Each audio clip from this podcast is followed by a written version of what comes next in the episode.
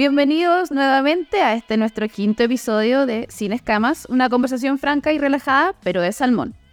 Soy Loreto Apple periodista Salmón Expert, y en la próxima media hora tendremos una conversación muy interesante con mi invitado de hoy. Antes de presentarlo, me gustaría agradecer a quienes hacen posible este podcast. Quiero saludar afectuosamente a nuestros amigos de Imenco Aqua Chile por confiar en Sin Escamas y auspiciar este espacio de conversación e intercambio de experiencias. Imenco Aqua, soluciones tecnológicas inteligentes para la acuicultura. Mi invitado de hoy es ingeniero pesquero, con 36 años de experiencia en acuicultura. Al hacer un breve resumen de su trayectoria, les puedo contar que fue director de agua dulce de Marine Harvest, hoy actualmente Mowi, gerente de farming de Salmones Magallanes, que se vendió luego a Aqua Chile, fue también presidente de la Asociación de Salmonicultores de Magallanes y en su calidad de representante gremial fue miembro del Consejo Nacional de Acuicultura en su, eh, por nueve años. Hasta el año pasado se desempeñó como director de cultivo global con base en Asia de la empresa de tilapia más grande del mundo, y hace algunos meses retornó a Chile para formar una empresa que presta servicios a la industria salmonicultora. Hoy conversaremos con Oscar Garay. ¿Cómo estás, Oscar? Bienvenido y gracias por venir a estar con nosotros en Sin Escama. Hola, muchas gracias a ti por la invitación y por generar este tipo de instancias que creo que son muy importantes para difundir la, labor que hace realmente la industria salmonicultura. Y sobre todo con una persona con tanta experiencia como tú, 36 años en varias en varios aspectos de, la industria.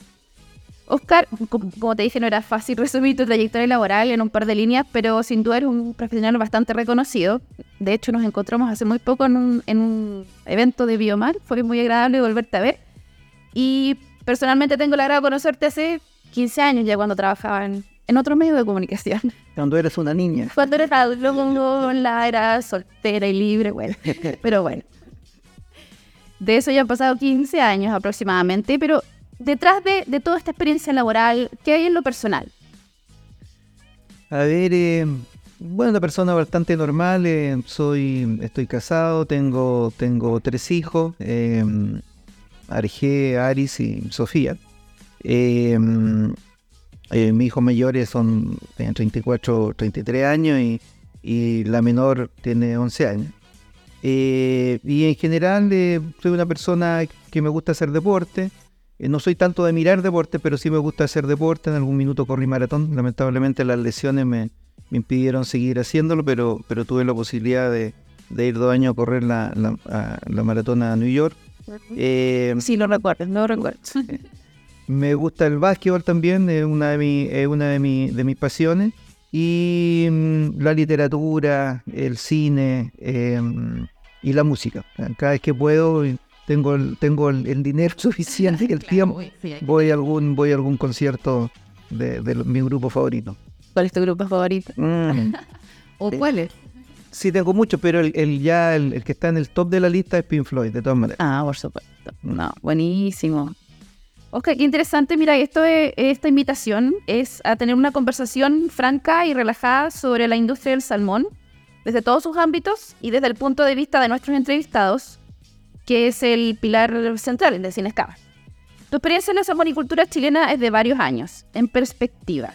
¿Cómo ves la evolución de la industria teniendo en cuenta que la has percibido desde distintas áreas, desde Salmón Magallanes, desde Mowi, desde eh, el tema gremial, desde otra empresa de otro cultivo y ahora como prestador de servicio.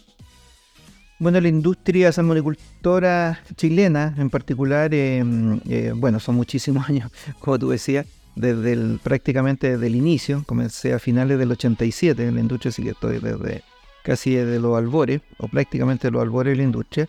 Eh, yo lo que más rescato del principio es que era un trabajo a pulso, sin, sin muchos recursos, con bastante intenso en, mano de obra, eh, pero también al mismo tiempo eh, con, mucha, con mucha mística, a pesar de que no había tecnología y como te decía, era un trabajo, era un trabajo pulso, pero había muchísima mística en, esos años.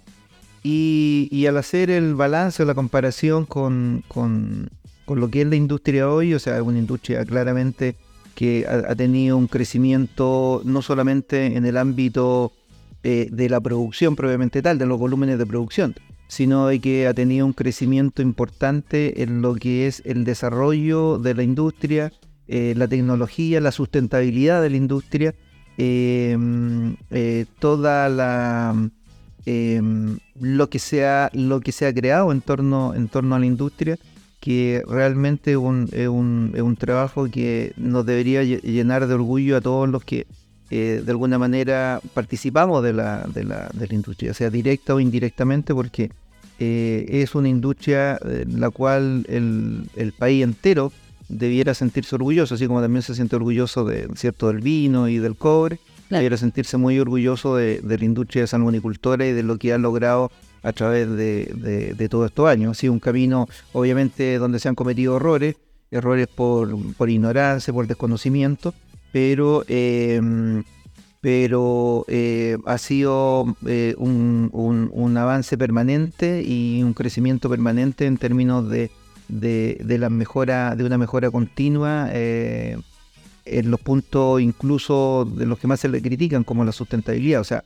para mí eso es una, totalmente una falacia, porque hoy en día la industria salmonicultura es una industria absolutamente sustentable. Prueba es de que ya llevamos 36, 37 años cultivando y, no he escuchado, digamos, que haya habido una, una debacle, eh, a pesar de que hay algunos que han querido crearla, digamos, han habido acusaciones, pero no he escuchado que haya habido una, una debacle, digamos, de, tal como para, como para que esta industria se...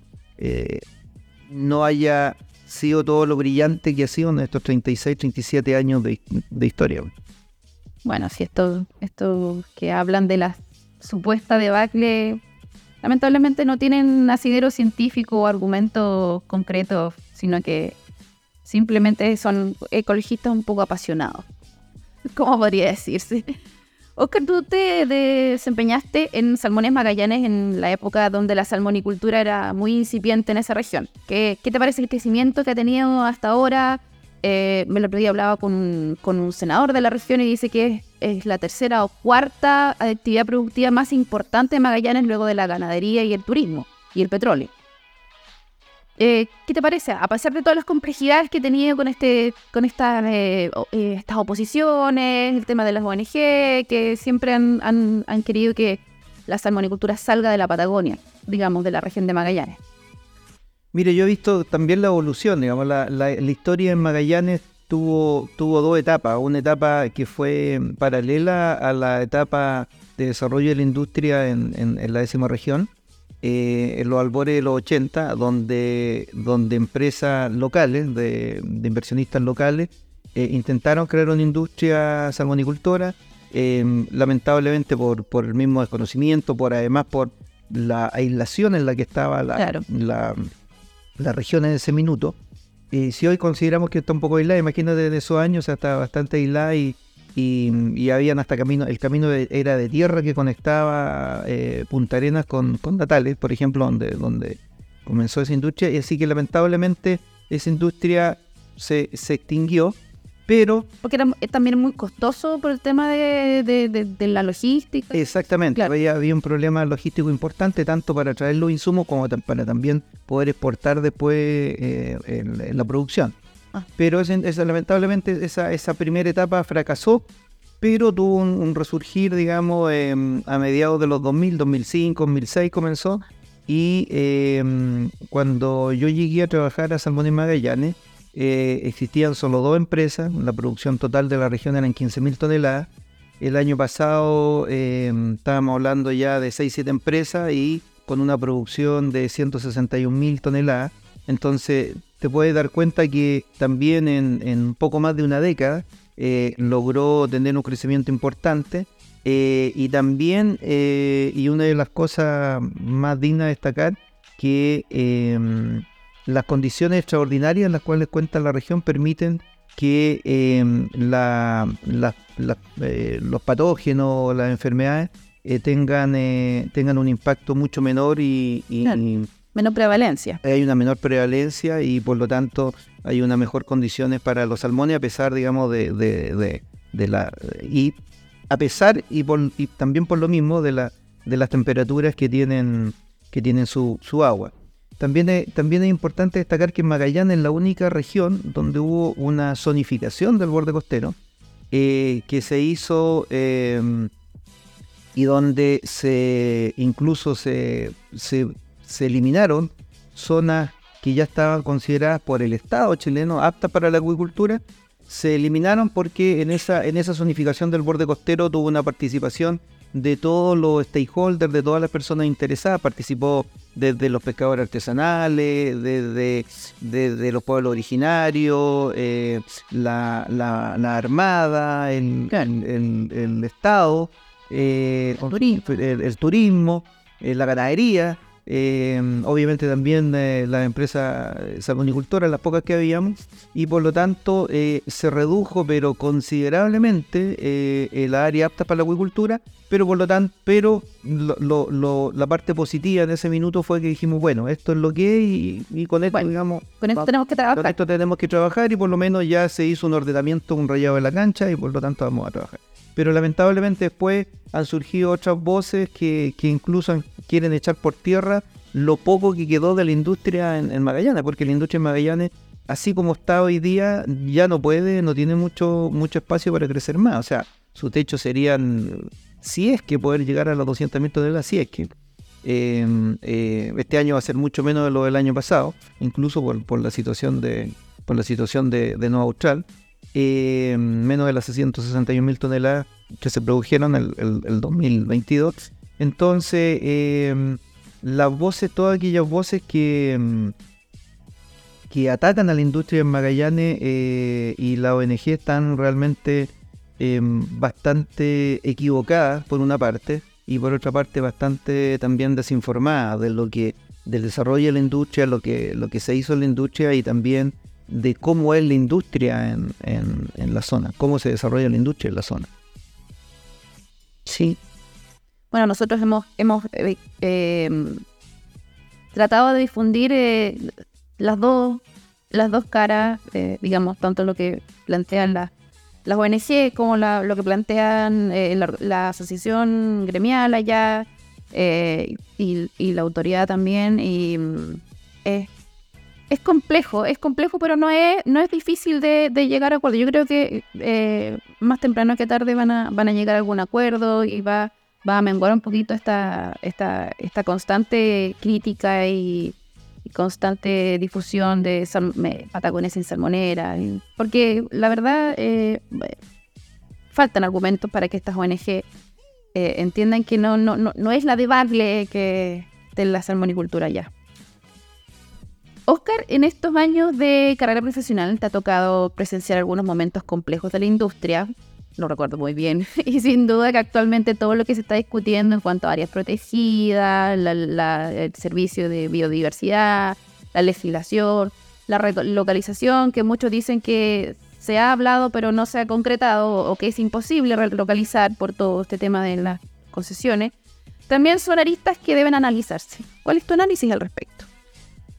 Bueno, a mí me ha tocado, claro, efectivamente, me ha tocado ver varias crisis en la, en la industria, crisis de sobreproducción, crisis de, del, del viruiza, em, em, crisis de, de los bloom de algas, me tocó ver el primer bloom de algas que hubo que, que, afectó a la, a, los, a la salmonicultura, que fue el, año 88, después me tocó un bloom de algas también que hubo previo al, al, al gran bloom de algas que hubo acá en la en, la décima región me, tocó también lidiar con uno en allá en la, en la decimosegunda. Eh, me ha tocado también lidiar desde, mi rol en el, en el, Consejo Nacional de Agricultura con distintas posturas, eh, distintas eh, leyes que se han ido, que se han ido creando. y aquí yo creo que es bueno a veces hacer memoria y destacar algunas cosas. O sea, el único gobierno que, que realmente se planteó el tema con bastante seriedad fue el gobierno de Ricardo Lago, donde creó una política nacional de agricultura. O sea, dijo, mira, para allá queremos, queremos eh, llegar. Y en base a eso, obviamente, cuando uno tiene una política, sabe hacia dónde va, viene todo lo demás, se crea el cómo llegar allá, digamos, y bajo qué condiciones vamos, vamos, vamos a hacer eso. Eh, pero lamentablemente de ahí, eh, imagínate todos los años que han pasado, no, he visto esa misma proactividad en ninguno de, de, de los gobiernos que, que, han pasado por, eh, por nuestro país. Y, y, eso yo diría que tengo como sentimiento de frustración, ¿ah? y una frustración em, eh, en, distintos aspectos o, hacia distintas, distintas organizaciones. O sea, por un lado frustración con las autoridades, que no han sido capaces, digamos, de ver el potencial realmente que tiene la acuicultura en general y dentro de lo cual obviamente está la, industria de salmonicultura. Eh, los políticos también, que, que yo también tuve reuniones, he tenido, o sea, tuve, perdón, reuniones con muchos políticos y en los cuales algunos, eh, después de, largas conversaciones, decían, oye, mira, sabes que te encuentro razón, pero eh, lamentablemente yo tengo que guiarme por los electores y si veo que los electores están en contra de la salmonicultura, voy a tener que votar en contra y si veo que los electores están a favor, voy a voto a favor. O sea, por lo menos fueron, fueron honestos en, en reconocerlo, digamos, de que se movían un poco de acuerdo a la... y no de acuerdo a lo que a lo que realmente el país, el país necesita. Y también, ¿por qué no decirlo? También un poco de frustración con la propia industria, que creo que le ha faltado fuerza para poder realmente em, contrarrestar y combatir todos estos ataques con datos científicos y con datos con datos reales. O sea, ¿tú crees que ha sido más reactiva que...? Yo creo que en general ha sido más, más reactiva y también un poco de, de, mm, autoflagelante. Ya. En decir, sí, no, mira, sí, hemos cometido errores. Claro, por supuesto, o sea, una industria tan joven, eh, por supuesto que ha cometido errores, pero eh, eh, son mucho más, muchísimos más los aciertos que los errores. O sea, han habido errores, eh, sin duda alguna, ha habido algunas empresas que también eh, han, se han tratado de pasar de lista, por supuesto, digamos, eso es parte de la naturaleza humana y para eso tienen que haber las sanciones lo más estrictas posible para, evitar que eso ocurra, ya estamos de acuerdo, pero al mismo tiempo es, es mucho más la historia de éxito que contar que la historia de los fracasos que contar. Entonces, eh, la, la, industria no ha salido a demostrar con datos duros y concretos y salir a rebatir todas esas acusaciones que muchas veces se nos hacen eh, o se le hacen a la industria sin ningún fundamento técnico ni científico. Em, eh, y, y, además eh, muchas veces tergiversando la realidad o también con críticas extemporáneas. A veces he escuchado críticas que, en realidad si lo hubiese escuchado cuando comenzó la industria, 36 años atrás, 37 años atrás, tenían razón. Pero hoy en día ya eso está totalmente, totalmente obsoleto. O sea, está totalmente obsoleto, está totalmente superado. O sea, eh, los factores de conversión que tiene la industria salmonicultura son, son los mejores que cualquier otra proteína animal, que comparado con cualquier otro animal el tema del impacto medioambiental que tiene la industria, sin duda que tiene, o sea, no existe actividad humana que no tenga un impacto medioambiental, pero si uno hace un ranking, está primero está la industria, la industria minera en términos de cómo impacta el medio ambiente, segundo está la industria textil, tercero está la industria de la celulosa y las forestales, eh, cuarto está, digamos, eh, no sé, o sea, hasta la agricultura tiene un impacto mucho mayor, mayor. Que, que, la industria de salmonicultura o que la acuicultura en general. Entonces, por lo tanto, por lo tanto, me, parece hasta de repente hasta un poco extraño, digamos, de que esta ONG ataquen tan duro a la salmonicultora cuando, digamos, si uno hiciera un ranking, tienen muchas otras cosas que, que realmente tienen un impacto significativo en el medio ambiente, no como la industria de la salmonicultura que tiene un impacto bajo. Eh, pero eh, aún así, digamos, eh, se, empeñan en, atacar mucho más a la industria salmonicultora en vez de, como quien dice, hacer la pega y tratar de ir a lo que primero más contamina y a ir de ahí ir bajando hacia lo que a lo que a lo que a lo que menos impacta, digamos. Y los datos están, hay información pública que uno puede revisar. Hay, hay mucha información, eh, también se pueden eh, hacer más, más, crear más, si es que encuentran de que, que, falta y tenemos muy buenos investigadores en Chile, hay muy buena fundación, hay universidades en las cuales se pueden hacer convenios y realmente poder, poder demostrar eso. O sea, en el mismo caso de la ministra de Medio Ambiente, que tengo la mejor opinión de ella, o sea, sé que es una persona que tiene eh, bastante excelencia en lo que hace, pero obviamente no es una, experta en, en términos agricultores y lamentablemente está escuchando, digamos, a esta ONG y como son más de una línea que ella tiene, obviamente le da más credibilidad que, eh, que a la industria salmonicultora que tampoco digamos, tiene la capacidad, como digo, para ir y decir, mira, disculpe, estos son los datos, los datos duros. O sea, aquí estamos hablando de ciencia, no estamos hablando, digamos, de, de creencia o de, o de, Claro. o de- lo que yo pienso. o lo que yo pienso, sino aquí estamos con datos duros, esto es ciencia, y, y- y aquí está, o sea, aquí está la demostración, digamos, de que eh, la- la- el impacto de la industria es bastante acotado, es bastante menor. Piensa tú de que para que den una concesión, que ya todo esto están suspendidos los otorgamientos de concesiones, ¿ya? Pero para que entreguen una concesión, primero tienen que asegurarse que bajo esa petición, ese lugar que uno está solicitando de, de concesión, no haya nada. O sea, primero no tiene que haber vida. Entonces los ataques que dicen, mira, abajo de las balsas no hay vida. Bueno, si antes ya de instalar las balsas ya no había vida, porque si hubiese habido vida, existe algo que se llama bancos naturales, si hubiese habido algún, algún eh, Tema de alga. algún alga, algún chorito, algún, em, algún, no sé, ostiones o cualquier cosa abajo, eh, no, esa concesión no se entrega. Por otra parte, si, esa, si en ese lugar eh, también es un lugar estratégico para, para la Armada o fon- fondeario submarino, qué sé yo, tampoco se entrega. Si en ese lugar, digamos, hay, hay algo valioso para el turismo, tampoco se entrega. Entonces, cuando una concesión se, se otorga, se otorga en lugares en los cuales, eh, digamos, no Oye, arena nomás. hay, exacto, no- a- arena, eh, tierra, piedra, abajo. Ya, o sea, ok. Es un fondo donde un fondo no es productivo.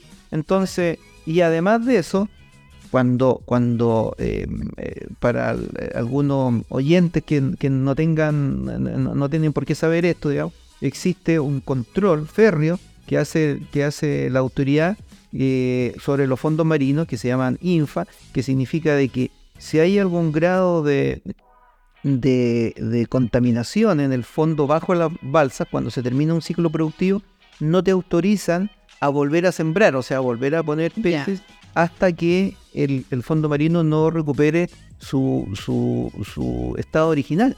Entonces, por lo tanto, eso de que se destruyen los fondos es realmente es un Y la empresa tiene que hacer una remediación de fondo. Puede- no, puede, puede, o sea, Puede mm, esperar. puede esperar, porque hasta el minuto se esperaba, porque las remediaciones de fondo es algo nuevo, algo bastante nuevo, que en los últimos años, digamos, ha surgido la tecnología y además la autorización. Tecnología había un poco año, más años antes, pero no existían lo- la autorización los permisos para hacer una remediación de fondo, como hoy día recién se están otorgando esos permisos para hacer una remediación de fondo. O sea, básicamente tenía que esperar que la naturaleza hiciera su, trabajo eh, y en general era bastante rápido. Aquí también hay que decir algo, cuando ese, ese me- mecanismo de control de los fondos se creó, se creó pensando en la décima región, donde las características de, de- son totalmente distintas y las profundidades de las concesiones son distintas eh, a, a- a lo que existe en la decimosegunda región, por ejemplo, donde existen muchos glaciares, eh, hay épocas donde los glaciares se, se- se derriten, ¿cierto? Y arrastra materia orgánica y de repente deteriora un fondo sin que haya sido causa del, del- del- Del centro cultivo. del centro de cultivo que lo deteriore porque hay materia orgánica, materia orgánica que se arrastra, ¿cierto? Por, lo- por los glaciares, por, Perfecto natural. por efecto natural, tierra, restos de árboles, etcétera, etcétera, que van a dar al, van a dar al fondo y por lo tanto eh, el, el no discrimina, digamos, la autoridad decir de si esto lo causaste tú o no. O sea, es decir, oye, mira, hay material orgánico. hay materia orgánica en el fondo o- y por lo tanto tú no puedes, la info sale negativa y tú por lo tanto no puedes volver a sembrar. ¿Qué culpa tuya o no? No, no me interesa, aquí es, es se mide al fondo y punto. Así que, por lo tanto, e- es, es otra herramienta que juega en contra, pero, pero ok, a pesar de eso, como te digo, eh, muy lejos de lo que la gente cree, esta es una industria que está eh, muy regulada eh, eh, y dentro de, incluso dentro de la salmonicultura a nivel mundial, la industria chilena es la más regulada de todas. Lo digo con conocimiento propio, o sea, porque conozco, digamos, la realidad de Noruega, de Escocia, de Canadá y por lo tanto la regulación que tenemos es mucho más estricta que, que la de ellos. Exactamente. Lejos de lo que puede pensar mucha gente o lo que dicen, digamos, muchas ONG. Claro, y mucha de esta, de esta regulación y estas legislaciones para la salmonicultura han salido de eh, complejidades que ha tenido la misma industria y que la misma industria ha propuesto que tenemos Eh, que regular. tal- Eh, Exactamente, o sea, muchas de estas, por ejemplo, los barrios, el tema de los descansos, fueron iniciativas que nacieron de, de nosotros mismos en su minuto, digamos, de, de- de la asociación, de, de- algunas empresas que decían, oye, mira, eh, hemos, hemos visto, hemos descubierto de que es bueno digamos, dejar después de una producción, dejar descansar los centros por un tiempo antes de volver a sembrar, para evitar, digamos, de que haya problemas de, por un lado, de, de, enfermedades, ¿cierto? Y por otro lado también de impacto, digamos, en el, mismo fondo, porque el principal perjudicado en que, en que haya eh, una contaminación, por así decirlo, o, que el fondo esté deteriorado, es el, el propio salmonicultor, digamos. Porque también no es que después deje eso y se tenga y se puede ir a otro lado, o sea, tiene su concesión y tiene su concesión, o sea, no, no puede, tiene que producir ahí y, punto. Entonces, no es también lejos de lo que mucha gente también se dice que dejan los centros votados y después van a otra parte y dejan otro centro votado y así no. van así corriendo, haciendo un tour de haciendo un tour de concesiones, no, o sea, la concesión se otorga en un punto determinado y, y ahí tú tienes que producir y nada más. Entonces te conviene producir limpiamente o por lo menos tener todas las herramientas para que eh, ese centro sea nuevamente productivo el siguiente ciclo. Exactamente, sí. De todas maneras. Cultivo de tilapia, Oscar. Eh, claro, eh, me hace sentido porque el, el clúster de la industria salmonicultora es muy importante y como que puede, puede permitirte todo el conocimiento, poder acceder o eh, emigrar a otros cultivos de otra especie, que también tiene una importancia, importancia económica bastante notable, por lo que he leído. Eh, pero, ¿qué, puedes decirme tú? ¿Hay diferencias, similitudes, más complejidades? ¿Cómo, cómo lo ves? Mira, em, efectivamente existen otros otro cultivos en el, en el mundo eh, de, de especies acuícolas, camarones, tilapia, eh, seriola, sibín, sibas, etcétera Em, y, en general eh, los problemas que se enfrentan son similares. O sea, eh, cualquier especie, digamos, tiene, hay enfermedades, puede que cambie la enfermedad, pero, pero cada, cada especie tiene sus enfermedades, sus enfermedades particulares, bacterias, virus, que la, que la, que la afecta. Em, eh, tienen también los mismos problemas con, con, eh, con eh, em, ONG. Em, tienen también problemas de mercado. Entonces son, son bastante, hay bastantes cosas. La bioseguridad es muy importante. O sea, no importa lo que tú cultives, si estás cultivando camarón, si estás cultivando tilapia o otra especie. O sea, la bioseguridad es muy importante, digamos, para, para, evitar, eh, para evitar enfermedades.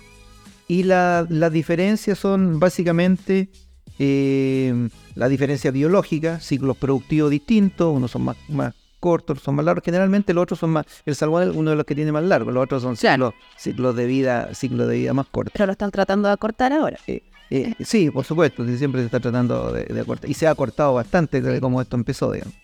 Em, em, la reproducción también, también es distinta.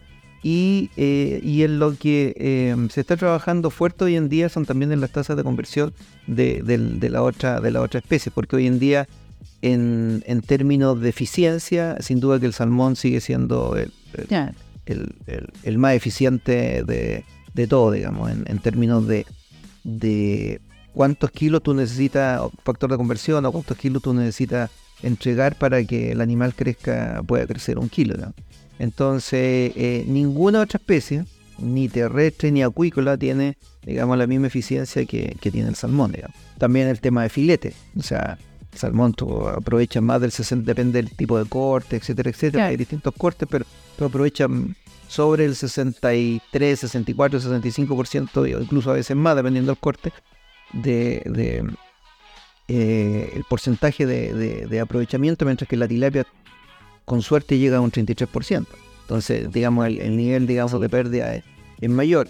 Eh, también es, un, eh, es, una especie que en el mercado su precio es más, barato. Entonces, pero, pero en términos, volviendo a tu pregunta, hay bastantes similitudes entre, entre las distintas especies eh, en, términos de, de, la bioseguridad y la protección de enfermedades y, las diferencias más bien vienen por el lado biológico, los ciclos productivos y, el, tema de, el tema de mercado. Vale decir también que, que em, Chile, los profesionales chilenos tienen eh, una muy buena imagen en el extranjero y, y me ha tocado encontrarme con colegas en distintas partes del mundo que están trabajando en distintas industrias, en la industria del camarón, en la industria de la tilapia, en la industria de la ceriola, en, en, em, en otras especies Claro. incluso. Eh, así que también eh, yo creo que, que el, el tema de la, de la industria salmonicultora también trajo mucho conocimiento ya a- eh, al, al- al país y ese conocimiento digamos ha servido también para exportar para tener esta exportación no tradicional Claro, digamos exportación de talento. de talento digamos a otra a otras latitudes sí sin duda Y ahora estás en Chile. Volviste cuando el año pasado. el año pasado El año pasado. ¿Y qué estás haciendo ahora, Oscar? Ahora eh, estoy, tengo una, una pequeña empresa que le presta servicio a la, a la industria mm, salmonicultora, en, en general en, en, en- proyectos, en, en obra, en pequeña obra, en pequeña obra civil y también eh, en temas de, de asesoría para algún, para algún proyecto de, especialmente de, de- de recirculación. Buenísimo. La recirculación es lo, es lo que se viene, digamos, lo que es lo que debería Lo que se ha venido dando, digamos. lo que se viene dando y está, digamos, creo que todas las empresas están ya como convenciéndose de que esa es la línea que tienen que seguir para hacer su piscicultura. Bueno, Oscar, de todo un poco y un poco de todo hablamos hoy día. y no me queda más que agradecerte. Fue un placer tenerte en este quinto capítulo y estamos muy contentos de que hayas aceptado nuestra invitación. No, muchas gracias a ti por la invitación, Loreto, un placer y, y como dije antes, eh, este tipo de iniciativa eh, es lo que también hace falta para poder eh, difundir más nuestra, nuestro quehacer y la industria. Así que muchas gracias por la invitación. Muchas gracias, Oscar. No olviden que este episodio de Sin Escamas es auspiciado por Imenco Aqua Chile, soluciones tecnológicas inteligentes para la acuicultura. Agradezco la sintonía de hoy, de quienes nos escuchan y nos ven por nuestros canales de Spotify, Apple Podcast y YouTube. Los invito a seguirnos en nuestras redes sociales. Desde ya les recuerdo agendar nuestro siguiente capítulo de Sin Escamas, una conversación franca y relajada, pero de salmón. Hasta pronto.